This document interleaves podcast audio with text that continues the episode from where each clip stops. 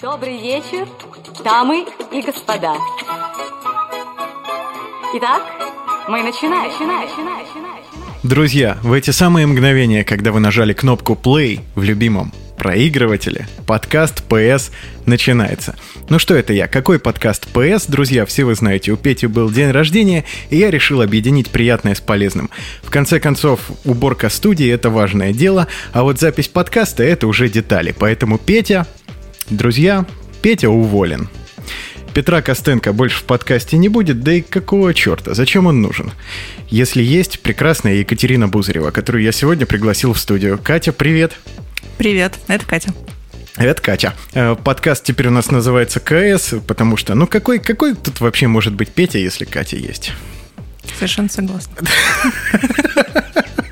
Вот Петьке приятно будет послушать, мне уже нравится. Друзья, Екатерина Бузарева – это дизайнер. Но Катя сказала, что так говорить мы сегодня не можем в подкасте, это про феминизм. Поэтому Екатерина Бузарева, друзья, дизайнерка. Катя, все правильно представила? Да, все правильно, да? совершенно верно. Угу. Кать, продолжая тему вот этой вот ремарки красивой, расскажи, пожалуйста, почему именно тебя я пригласил на сегодняшний наш подкаст о феминизме, в котором я напомню, ну, раньше звучало, что парни говорят о жизни на языке людей за 30, но теперь ребята говорят о жизни на языке людей за 30. Я думаю, что причина в том, что я достаточно давно проповедую, я бы сказала, а, важность феминизма для всех нас. И когда-то пожалуй, я проповедовала достаточно удачно. И именно поэтому мы сегодня говорим именно на эту тему. Э, Все правильно. Друзья, когда-то я был помладше, вот этот вот молодой, смешливый паренек, который вбегал в офис, мы с Катей много работали вместе, и э, кричал какие-то австралопитекские штучки, которые Кате не нравились. Катя говорила мне, так-так-так, смотри, вот здесь вот об этом надо подумать на досуге. Ну, это делалось, естественно, куда более сурово, но тем не менее. Много о чем за эти годы я подумал на досуге, и за что Кате признателен до глубины души. Но об этом мы тоже сегодня поговорим. Словом, друзья, наш сегодняшний подкаст о феминизме и о его многогранности, о том, как он воспринимается в современном обществе, и о том, победил ли он. И я, кстати, сейчас задам свой вопрос, и вы поймете, друзья, почему я именно так говорю. Вот знаешь, Катя, у меня уже много лет есть большое подозрение, что феминизм в России победил давно – ну, мы с тобой на эту тему, раз уж собрались поговорить, то не буду лукавить, какие-то вопросики, конечно, еще остаются, не закрытыми в том числе. Вот ты как считаешь, мы уже можем говорить о безоговорочной победе? Или пока только все в большом процессе? Все в огромном процессе. Мне бы, конечно, очень хотелось согласиться с тобой в том, что феминизм победил, и в том, что все у нас прекрасно и замечательно, но, к сожалению, остается еще очень много факторов, которые говорят нам об обратном. А, в том числе то, что происходит, например, э, в карьере, то, что происходит в семьях, то, что происходит в отношениях, а, и в том числе там воспитание детей, например, декрет, вопросы зарплат, вопросы построения карьеры и так далее. Не говоря уже о том, что действительно происходит в обществе, когда мы говорим слово феминизм, то до сих пор э, очень часто можно встретить э, реакцию непонимания, скажем так. Не получится сегодня стукнуть по столу и сказать «Феминизм победил, я же сказал тебе». Поэтому, друзья, извините, придется дискутировать. Так, Катя, вопрос у меня к тебе такой. Э, ты обозначила много сфер, но, наверное, ключевая сфера – это все-таки быт. Ну, наверное, для любого здравомыслящего человека семья это на первом месте. Понятно, карьера это здорово и классно, мы поговорим о ней. Но вот разве с увеличением достатка, а по моему субъективному мнению все-таки жить стало лучше, жить стало веселее, разве осознанность людей, она не стала, скажем так, повыше? Не стало меньше проблем во взаимоотношениях, в паре, в семье? На самом деле не стало. И опять же, еще одна вещь, с которой мне бы очень хотелось согласиться, что если у человека растет достаток, у него растет осознанность. Но, опять же, к моему большому сожалению, так не работает, если человек не занимается этим специально, скажем, да, своим развитием собственной осознанности. Но э, в целом я бы не сказала, что что-то глобально изменилось, потому что привычки у людей остаются. Э, нормы в обществе, они в целом остаются, они меняются очень-очень медленно. И если даже у какого-то конкретного человека, например, э, то, что мы упоминали раньше, да, после наших с тобой разговоров, поменялся взгляд на какие-то моменты, это не значит, что он поменялся глобально в обществе, потому что это достаточно длительный, болезненный процесс, на который влияет очень, очень много факторов. Кать, и я совсем забыл задать этот вопрос, он достаточно важный. Вот без терминологии, без книжек заумных или интернетов прекрасных, вот что, на твой взгляд, есть феминизм? Ну, чтобы мы на одном языке говорили. А, есть э, много шуток, э, которые используют примерно одну и ту же фразу, которая звучит примерно так, что феминизм – это радикальное мнение о том, что женщина – это тоже человек. Ну вот видишь, вот опять же, в твоем определении мы говорим о женщине. Но мы ведь говорим, не, не, я не считаю, что в вопросах феминизма мы говорим только о женщинах. На мой субъективный взгляд, мы говорим о равноправии мужчин и женщин, когда говорим о феминизме. Все верно. Мы говорим о равноправии. Изначально, э, скажем так, у, феми, у феминизма уже несколько волн произошло да, за последний там, век. И нынешняя волна, она больше про равноправие. Изначально угу. говорилось о том, что у женщин гораздо меньше было прав в начале 20 века, допустим. Э, нельзя было голосовать, сложно было с обучением угу. и так далее. И приходилось эти права отвоевывать буквально, потому что это было очень, очень непросто на тот момент. И... Ну, это важно и здорово, но права же теперь есть. Есть, их стало больше. И сейчас мы уже говорим о том, что а, патриархат который у нас в обществе существует, он, он, да, именно это, вот эта штука, а, она влияет и на мужчин, и на женщин, потому что она отражается на всех, и она ставит всех нас в определенные рамки, скажем, какие-то определенные нормы, которые мы как будто бы вынуждены соблюдать, чтобы не столкнуться, например, с тем же самым осуждением, которое очень часто возникает в этом месте. Но мы в любом случае не можем э, говорить о жизни, о жизнедеятельности, наверное, человека, без условных, без держания в уме того, что каждый из нас играет роль определенную социальную в том или ином обстоятельстве. Поэтому это же в любом случае все начинается с детства. То есть все то, что мы слышим, все то, что мы видим в доме, оно, безусловно, будет отражаться на том, что и как мы делаем в будущем. Конечно, будет отражаться. И здесь уже мы, когда подрастаем, становимся более осознанными, мы можем сделать выбор, хотим ли мы повторять те паттерны, которые случились в нашей семье, хотим ли мы повторять то, что мы видели в нашей семье, или мы хотим пойти немножечко иным путем. Это так или иначе будет отражаться на том, что у нас в голове происходит, да, это будет отражаться на каком-то фундаменте, с которым мы живем, но мы в силах с этим работать в дальнейшем. И есть еще такие вещи, как, например, гендерная социализация. Она касается и девочек, и мальчиков, когда они растут. А, мы говорим о, о в этом моменте, да, мы говорим об ожиданиях общества от мальчиков и от девочек, потому что да, часто можно услышать что-то вроде «ты же девочка, почему ты носишься по коридору? Ты же девочка, почему ты неаккуратно одета? Ты же девочка, ты должна быть отличницей там. У тебя должен быть аккуратный почерк, у тебя должны быть определенные интересы, потому что быть девочкой – это значит быть там каким-то идеальным существом, а, который живет на радуге. А если при этом мальчик будет носиться по коридору, бегать в грязных ботинках, получать тройки и писать с ошибками, то... Он скорее... будет получать ремнем по жопе, Кать. Э, нет, скорее Ты всего... Ты не все знаешь о мальчиках. Ну, чаще всего мы сталкиваемся с историей про то, что, ну, это же мальчик, типа, что с него можно взять? А если девочка начинает получать тройки по математике, то здесь работает э, история из разряда, да, девочка не задалась как-то, но ничего, выйдешь замуж, э, как-нибудь пристроишься в жизни. Кать, но возможно, что некое допустительство, что что-то не получается, есть проблемы с концентрацией внимания, это может оно и к лучшему. Но я имею в виду, что ребенок как-то сам учится перебарывать вот эти проблемы, потому что пацанов-то ломают. Ну, то есть, все, сиди дома, ты наказан, давай, а учись. Дев... Не получается, учись все равно, ты должен. А девчонок не ломают, хочешь сказать? Не знаю, откуда ж мне знать? Вот ломают. И а, то есть тебя ставят в рамки вот эта постоянная история про то, что ты же девочка, ты должна вот это, вот это, вот это, начиная от внешнего вида, заканчивая поведением. То же самое происходит и с мальчиками. Ты мальчик, ты должен вот это, вот это и вот это. Даже если ты сам по себе совершенно другой. Даже если ты не хочешь, не знаю, играть в футбол, а хочешь, например, вязать. Угу все что угодно может произойти. Да? У человека могут быть разные интересы, и, кстати, я считаю, что это не зависит от э, пола. Ну вот Петя человека. наверняка вяжет очень неплохо. Да, уверена, что да. И, может быть, еще вышивает крестиком.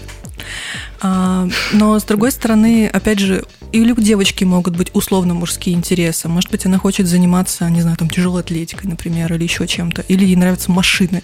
А и почему она хочет нет? водить. А, ну, потому что общество привыкло, что все работает по-другому, что девочка это нежный цветочек, который должен сидеть дома, а, обустраивать, устраивать какие-то там уютное гнездо, вить и так далее. Ну а почему И- бы нежному цветочку красиво не перебрать движок, если ему так хочется? Елки-палки. В идеальном мире все что угодно. Пусть перебирает движок, э, при этом будучи красивым цветочком, пусть перебирает движок с маникюром, без маникюра, Да в платье, на хочется. каблуках, вообще как угодно. Ну, просто потом пятна солидоловые отстирывать как-то придется с платья. Ну, Ну, тут в да. любом случае роба понадобится. Я думаю, она разберется. Вот. И точно так же у мальчика могут быть совершенно другие интересы, не те, которых от него, скажем, ожидают. Или в семье, или в обществе, да, или где-то в школе. Тоже можно сталкиваться часто с осуждением в каких-то там таких заведениях, да, где тоже есть какие-то условные нормы. Знаешь, у меня еще все-таки нет-нет, шерсть-то на загривке пробивается в этих вот вопросах. И есть, на мой взгляд, все-таки один базовый пункт, о котором нужно будет позаботиться. И, наверное, ответственность все-таки на мужчине определенная должна лежать. Я говорю о периоде декретного отпуска, а у нас зачастую все-таки так уж вышло, что уходят чаще всего женщины, но об этом мы позже с тобой еще подробнее поговорим. Ну, то есть, разве вот в этот период не нужно особенно сильно сконцентрироваться? Ну, не обязательно мужчине, но так уж вышло, с учетом сложившихся норм в обществе, что на данном этапе мужчине подготовиться хорошо и эффективно поработать, не забывая еще и помогать женщине, когда он с работы приходит, чтобы защитить свою семью. Ну, Здесь могут быть разные моменты. Можно, ну, это, мне кажется, это зависит от конкретной семьи, как это у них заведено, как это у них устроено. Может быть, там наоборот у женщины какая-то сумасшедшая зарплата, и она перед тем, как уйти в декрет, отложит какую-то там себе финансовую подушку, да.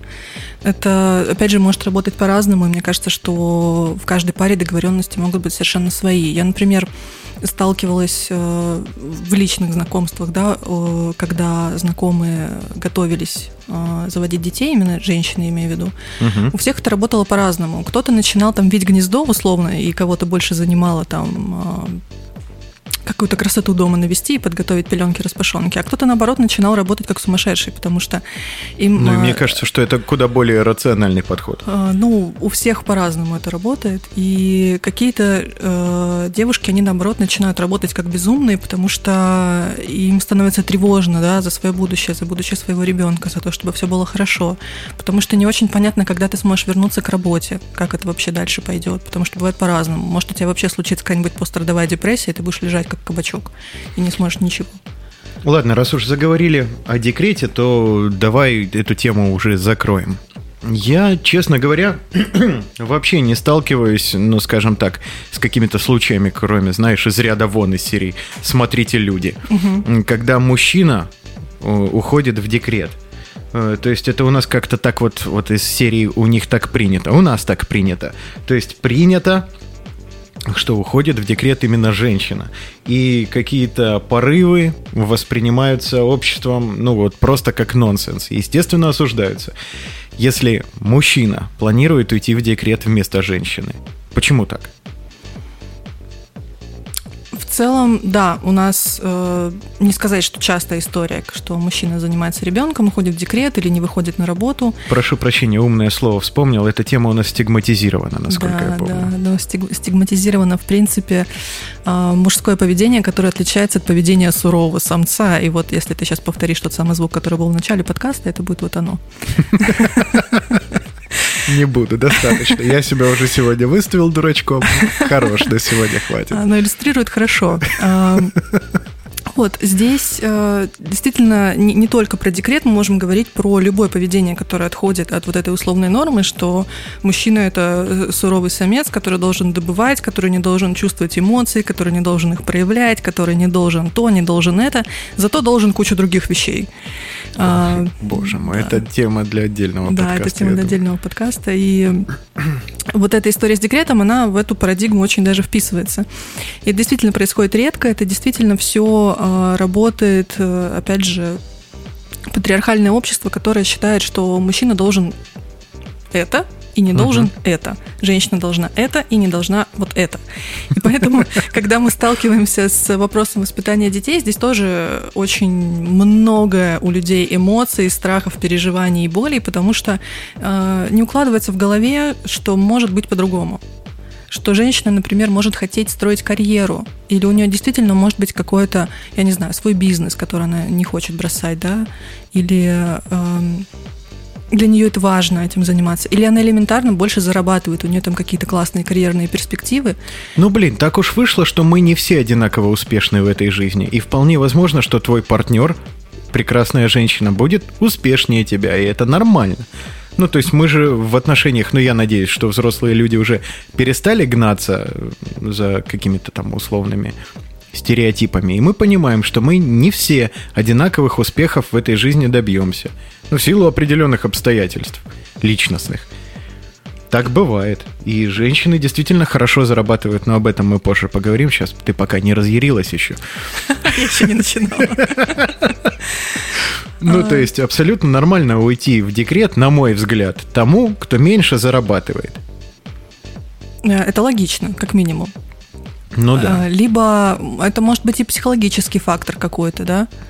Что... Ну, пострадовую депрессию никто не отменял, никто извини не отменял. меня. И это, кстати, очень важная штука, просто сделаю ремарку про то, что это не просто устала, это не просто выдумала, это не просто я не хочу чего-то там делать. Это действительно очень серьезное заболевание, которое требует внимания, требует лечения. И ну, хотя бы как минимум вид, работать со происходит. специалистом. Конечно, работать со специалистом обязательно здесь должна быть, потому что действительно очень-очень а, опасно, это угрожает просто жизни а, этой конкретной женщины. Вот. Ячейки общества и ребенка, я добавлю, потому что это все взаимосвязано в данных конкретных обстоятельствах. В том числе, да, ничего приятного а младенца в этой ситуации тоже не ждет. И это тоже очень сильно зависит от того, что происходит в голове у конкретных людей, потому что кто-то воспринимает такие вещи спокойно, что, например, там моя э, жена зарабатывает больше, у нее там большая зарплата. А я, например, занимаюсь тем делом, которое мне нравится, ну, у меня там зарплата поменьше. Или, может быть, мы работаем в разных сферах, да, в моей сфере.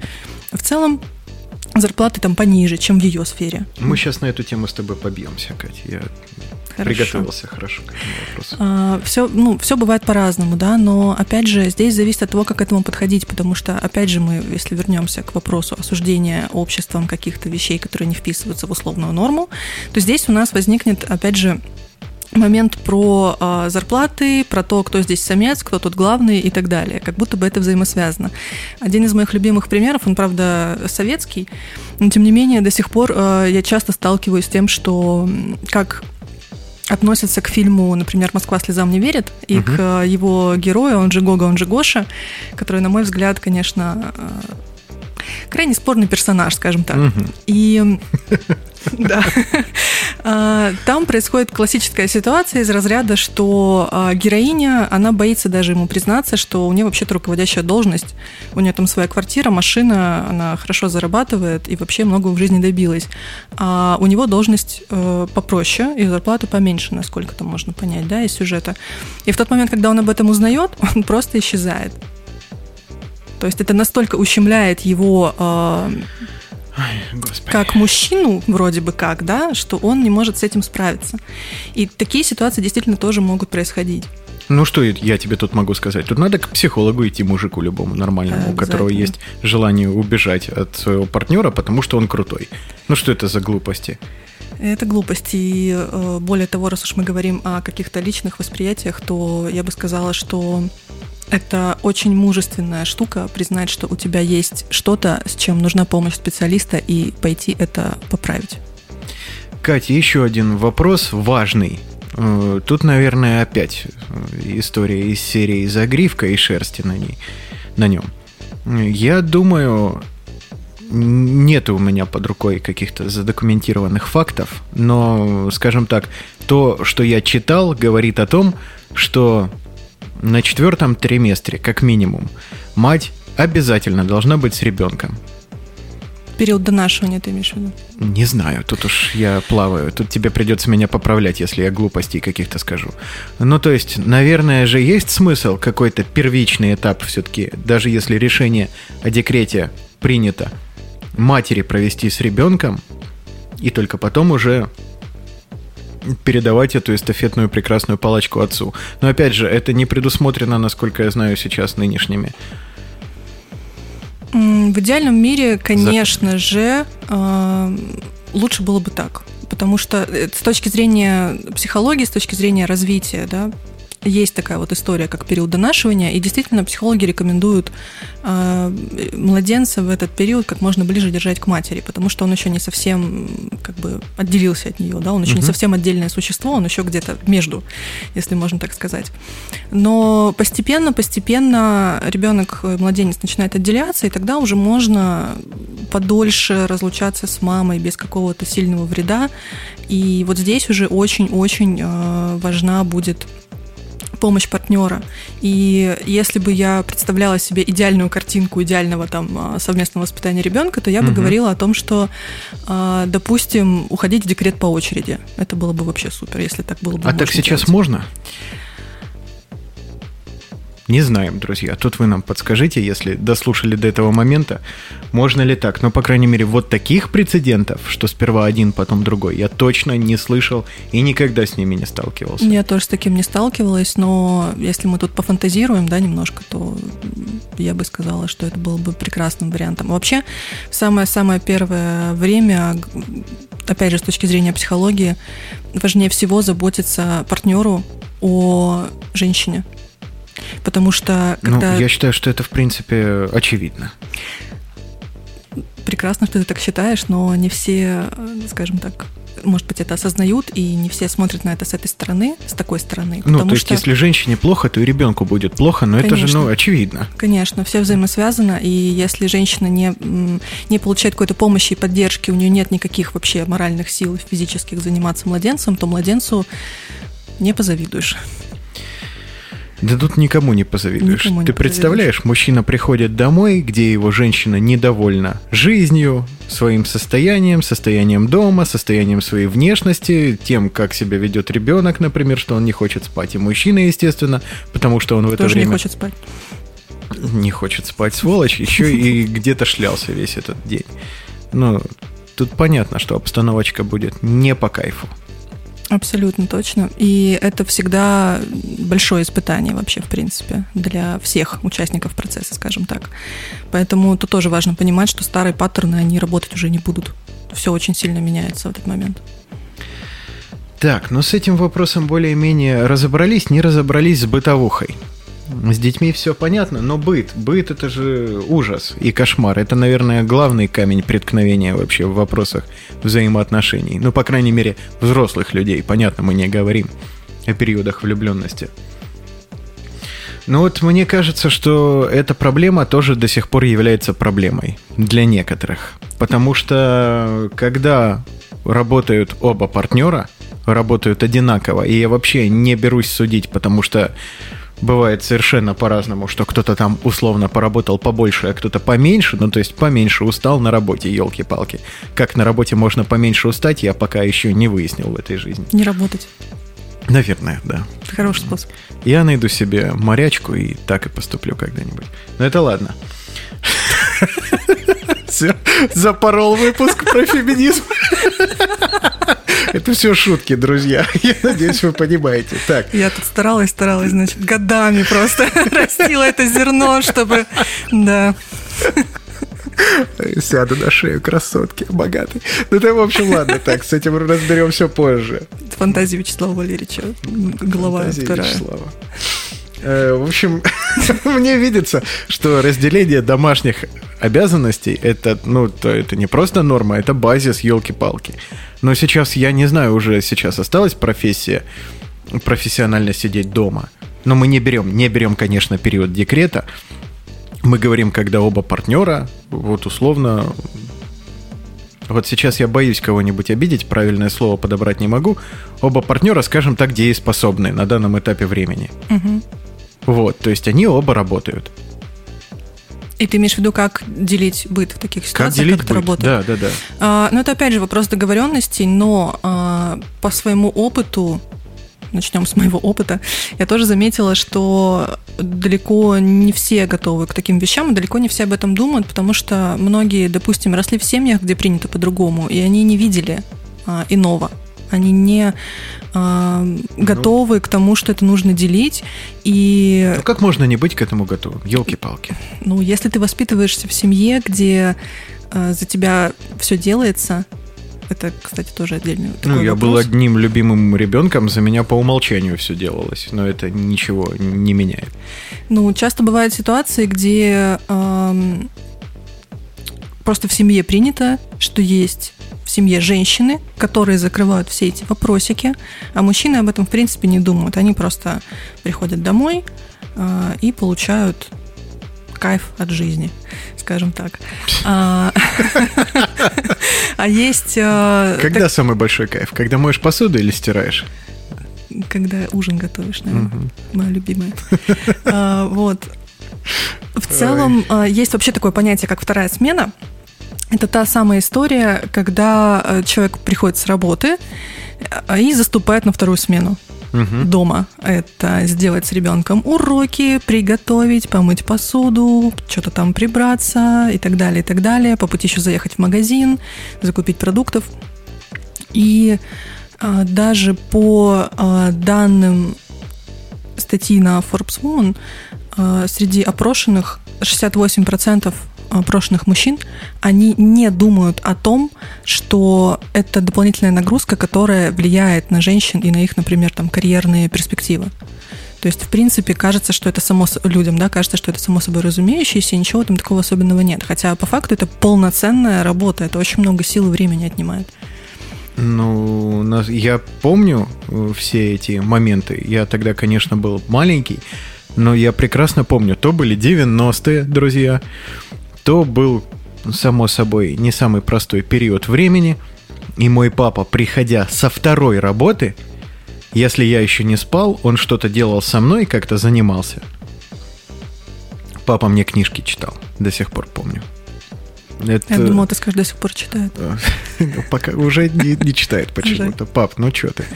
Э, С глубочайшим отношением, уважением всегда относился к отцу и понимал, что все те черты, которые у меня есть, они все-таки вот оттуда ноги растут. Так вот, позанимавшись со мной, когда я спать ложился, папа потом шел стирать, чтобы мама отдохнула. Ну, это звучит прекрасно. Потому что, ну да, это разделение обязанностей, это уважение, это помощь, это проявление любви, в том числе и заботы, да, о партнере и о собственной семье.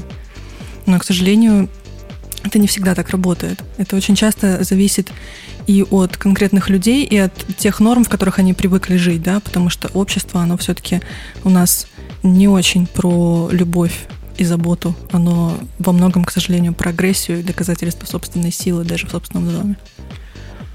В собственном доме кто-то что-то кому-то доказывает? Очень часто, да. Ой, ну тут в это мы не полезем, потому что тут уж Да, это, это грустная копья тема. будут сломаны. Да.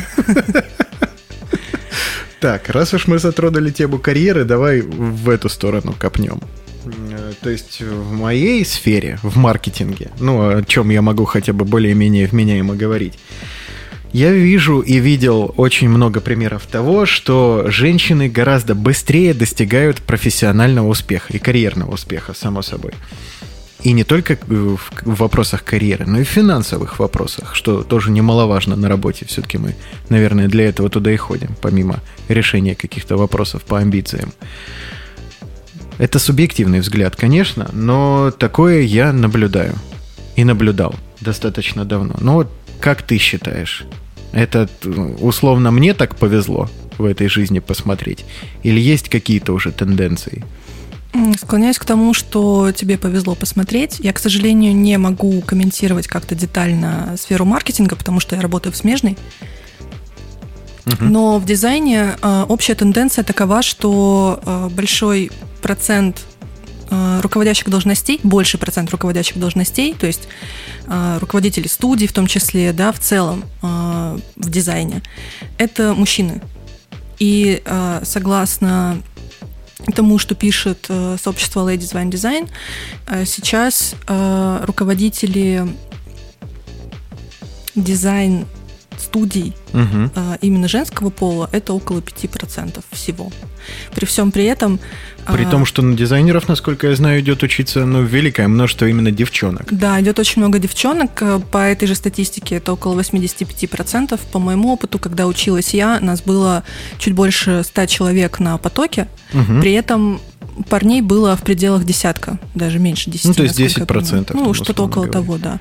При всем при этом получается, что в целом, да, в индустрии руководящие должности продолжают занимать мужчины. И, опять же, по опыту, когда ты оказываешься на конференции, онлайн, не онлайн, неважно, да, какое-то большое дизайнерское собрание, то очень вероятная история, что ты э, смотришь, например, какую-нибудь панельную дискуссию, и на сцене исключительно мужчины. Ни одной женщины там, в принципе, нет. И, ну, действительно, зачем, да, женское мнение, что это такое, ничего интересного в этом нет, да? Так, отставить перебарщивание, подожди-ка. Вопрос в другом. Я тебе расскажу про маркетинговую конференцию. Я, правда, уже пару лет на них не был, но физически я имею в виду, чтобы приехать и посмотреть себя, показать. Но, тем не менее, э, то та же самая выборка 10 к 90, только в другую сторону. Девчонки поголовно реально пацанов, ну, пересчитать по пальцам. Ты имеешь в виду именно среди спикеров или среди посетителей? Среди посетителей. А среди спикеров? Среди спикеров и девчонки, и мальчишки, ну, скажем так, наверное, 50 на 50. Ну... Вот сейчас врать не буду, Кать, это уже домыслы пошли. Ну, было бы круто, если бы было так. Третий участник присоединился да, к дискуссии. третий участник. Пришел это... потереться о микрофон. Арт-директор пришел. А если говорить именно про дизайн и какие-то дизайнерские сообщество, да, дизайнерские мероприятия, то в целом тенденция такая. А сейчас потихонечку это стараются исправлять, в том числе а, сообщества, да, женские в дизайне стали появляться, те же Ladies Wine Design, которые есть в России в том числе. И уже а, от этих сообществ бывает, что приглашают спикеров, приглашают в жюри, например, на дизайн-конкурсах женщин, да. Но в целом тенденция такая, что этому до сих пор приходится уделять дополнительное внимание. То есть это не само собой разумеющаяся история в индустрии, а этому приходится уделять дополнительное внимание. Ну окей, представленность среди топов, ладно, ну а что касается зарплат? Ну, то есть тут, наверное, тоже какие-то расхождения. И есть ли какая-то тенденция по прошествии времени? Ну, наблюдаешь ли ты ее субъективно, конечно? Субъективно сложно сказать на самом деле. Опять же, если опираться на Forbes Woman, то они говорят о том, что расхождение есть, но а, на данном этапе в процентном соотношении оно не огромное, но оно есть. Именно такой гэп между зарплатами, что мужчины все-таки mm-hmm. получают больше. И в том числе существует, э, опять же, среди опрошенных, да, процентовка довольно высокая того, что женщинам отказывали в определенных должностях именно по причине того, что они женщины выбирали мужчин. Это тоже до сих пор происходит. А, по разным причинам. Очень часто работодатели, например, а, беспокоятся, опять же, о том, что женщина уйдет в декрет. И да, и что же они тогда будут делать? Откроют один из сайтов по поиску елки-палки соискателей на вакансию на период замещения декретной должности. Ну что это за чушь вообще? Так, ладно. Эмоций в карманчик убираю достаточно. Эмоций. Ну вот опять же, что касается зарплат и что касается выборки, я вот вспомнил. А, будучи руководителем, скажем так, подразделения маркетингового, и таких подразделений было, не буду врать, 12 или 14, э, только был я и еще один мой коллега, мужчины, руководители этих подразделений, а все остальные девчонки – и получается, руководитель непосредственно направления операционного маркетинга был девушка, и руководитель, э, скажем так, маркетинга всея был девушка. Я не знаю, что тебе сказать. И все, что я встречаю в профессии, оно ведет вот к таким выборкам. Плюс-минус. И еще.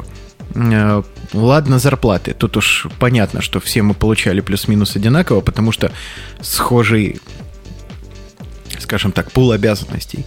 Э, но в любом случае, но как-то, мне кажется, наверное, от профессии, что ли, зависит, Кать, потому что все то, о чем ты рассказываешь, ну вот к моей сфере неприменимо совершенно.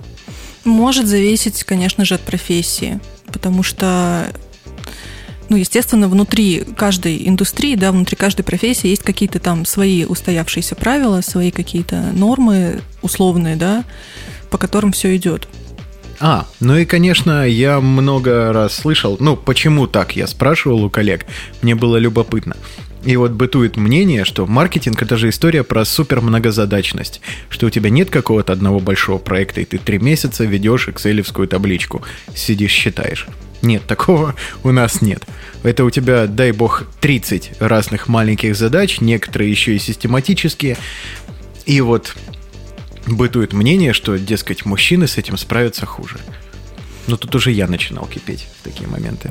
Я думаю, что все-таки это зависит от личности очень сильно и от подхода к работе. Но опять же, я слышала от э, руководителя студии историю о том, что конкретно этому человеку нравится работать с женскими командами, именно потому что от женщин опять же, ожидаешь, да, эм, какой-то большей собранности, внимательности и так далее. Но это, опять же, его субъективный опыт и то, о чем э, он говорил. Это сексизм.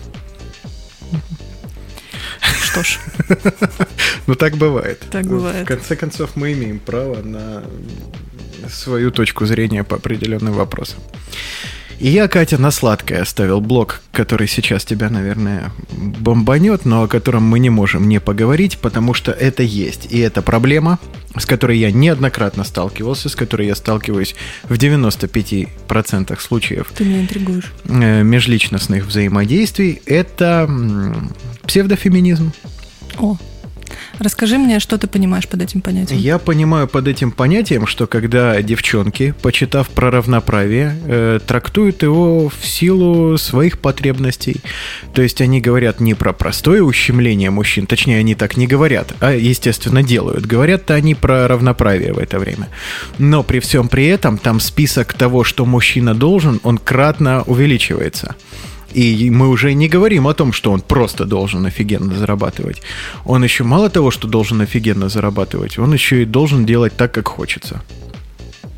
Так, как хочется конкретному а, человеку? Конкретному человеку, женщине. Да. Человеку, женщине. Радикальное мнение.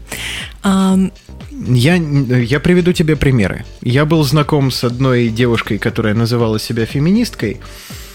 Э, и мы сидели в кафе, болтали и зашел разговор про тему, ну, наверняка это известное дело для всех мужчин и девчонок, что э, на первом свидании э, счет в этом прекрасном обществе принято, чтобы оплачивал мужчина. В моем прекрасном мире принято хотя бы... Я, я пока не настолько сильный скажем так, титан мысли, чтобы идти и ломать эти стереотипы, потому что я люблю после первого свидания сходить на второе свидание. Поэтому я сразу задаю вопрос вот каким образом. Ты не против, если я оплачу счет? Так. То есть я изначально уже подчиняюсь установленным правилам, ну потому что бляха-муха, у них так принято, Катя. И я во время этого разговора, говоря о том, что э, за годы моей жизни мне ни разу никто в отношениях романтических не предложил счет хотя бы разделить. Я не говорю про дружеские отношения сейчас, ни в коем случае. Я говорю про романтические отношения. Я такого не видел в своей жизни, вот 30 с хвостиком. Лет такого я не наблюдал. И я спросил у девушки, а как же так? Вот феминизм же. Она мне до этого заявила, что она феминистка.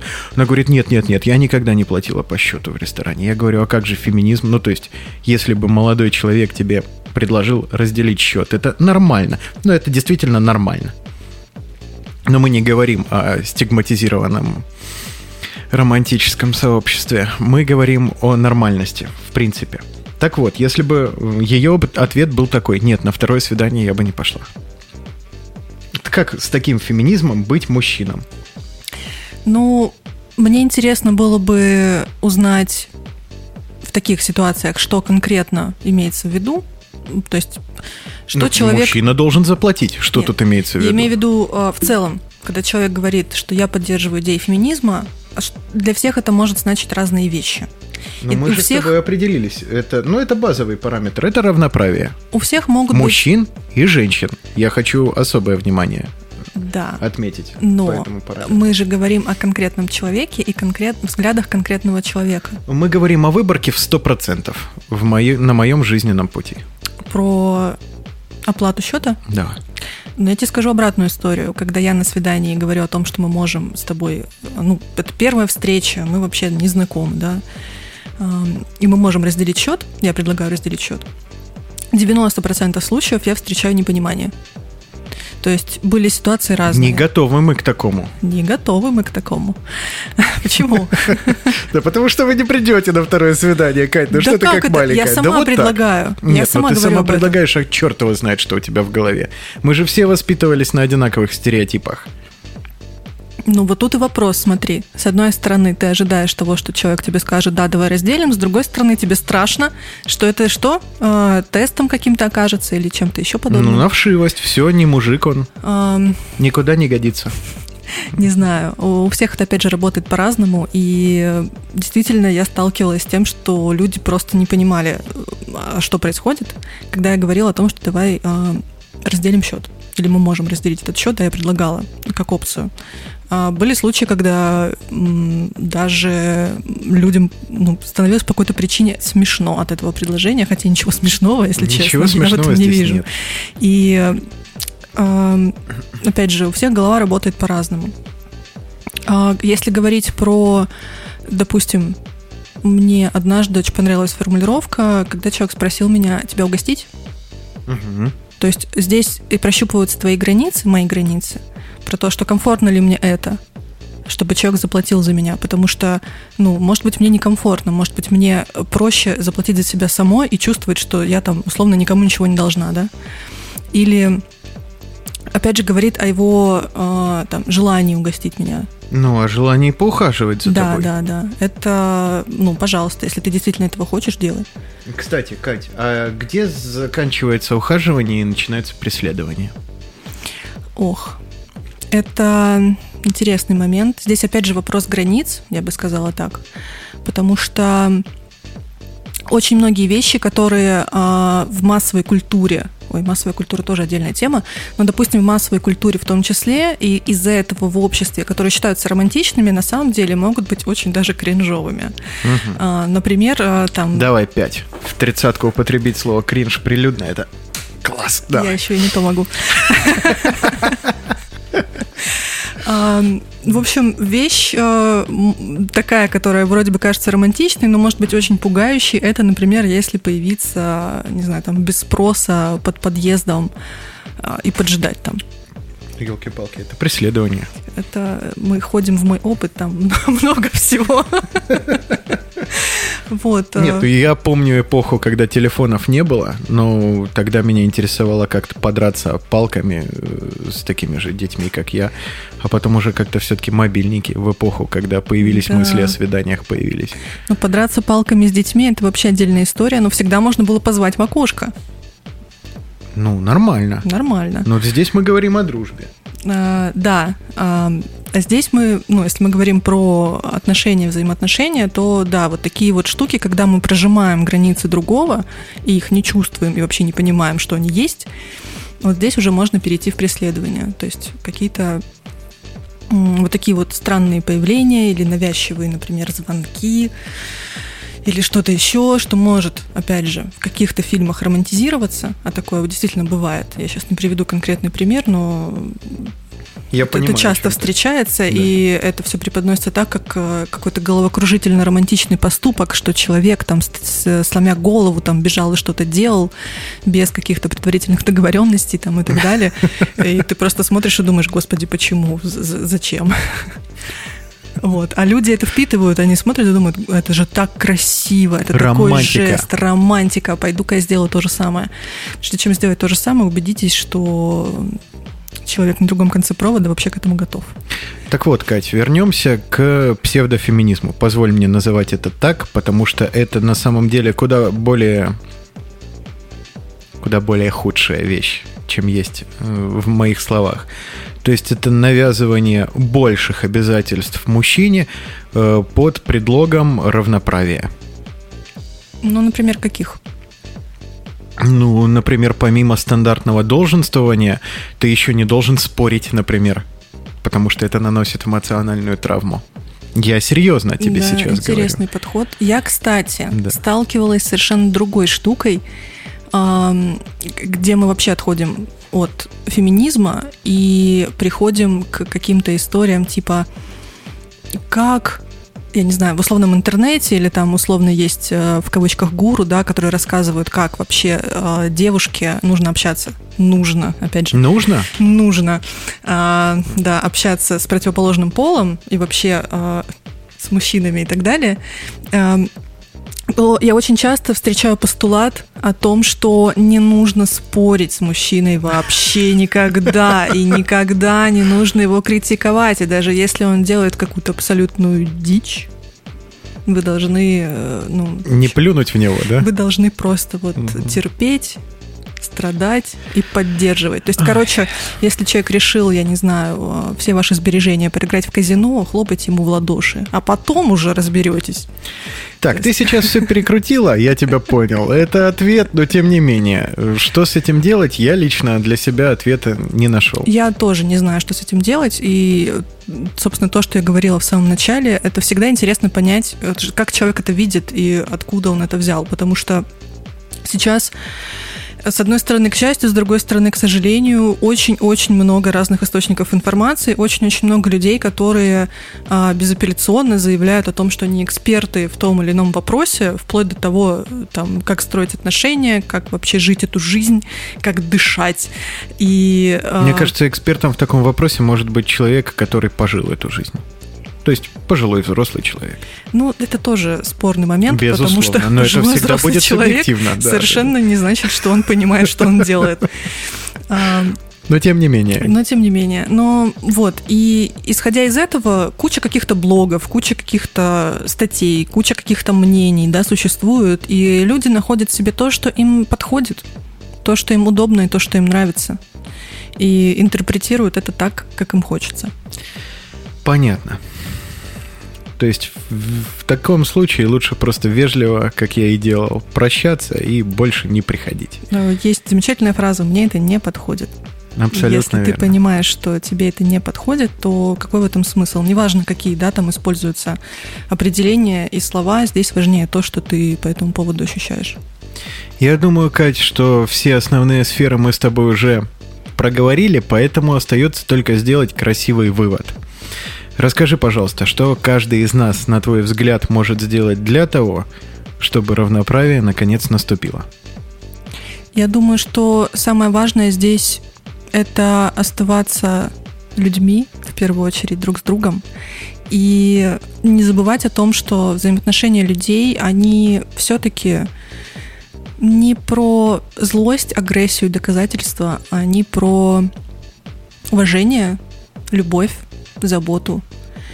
И если мы будем все дружно исходить примерно из этих ощущений, то мне кажется, что станет гораздо приятнее общаться друг с другом и вообще жить эту жизнь.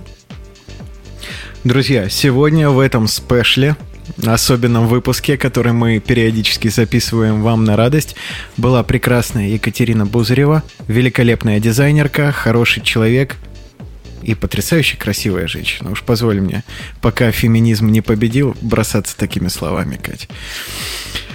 Друзья, мне кажется, что если каждый из нас будет трезво понимать, что нашему партнеру иногда бывает так уж вышло, так же тяжело, как и нам, то никаких проблем не будет. Если мы будем уважительно относиться друг к другу, во взаимоотношениях любить друг друга, а в дружеских отношениях поддерживать друг друга и заботиться друг о друге, то рано или поздно мы победим. Любовь победит. Но тут лучше уже ничего не сказать. Друзья, подкаст ПС – это когда парни за 30, ну и, конечно, прекрасные девчонки, говорят о жизни на том самом языке людей за 30. Сегодня для вас блистали Екатерина Бузырева и Вячеслав Герасимов. Спасибо, что были с нами. Подписывайтесь на наш канал в Телеграме. ПС, двоеточие, Петя и Слава. Вы легко его найдете. Кать, на что-нибудь твое нужно подписаться? Можно приходить ко мне в Инстаграм, можно приходить ко мне в Телеграм. Меня везде можно найти по одному нику Наркарт. Супер. На этом, друзья, и закончим. Любите друг друга и будьте счастливы. Удачи. Пока. Пока. Музыку! Музыку! Музыку! Не шумите, там свежий окончен. До свидания.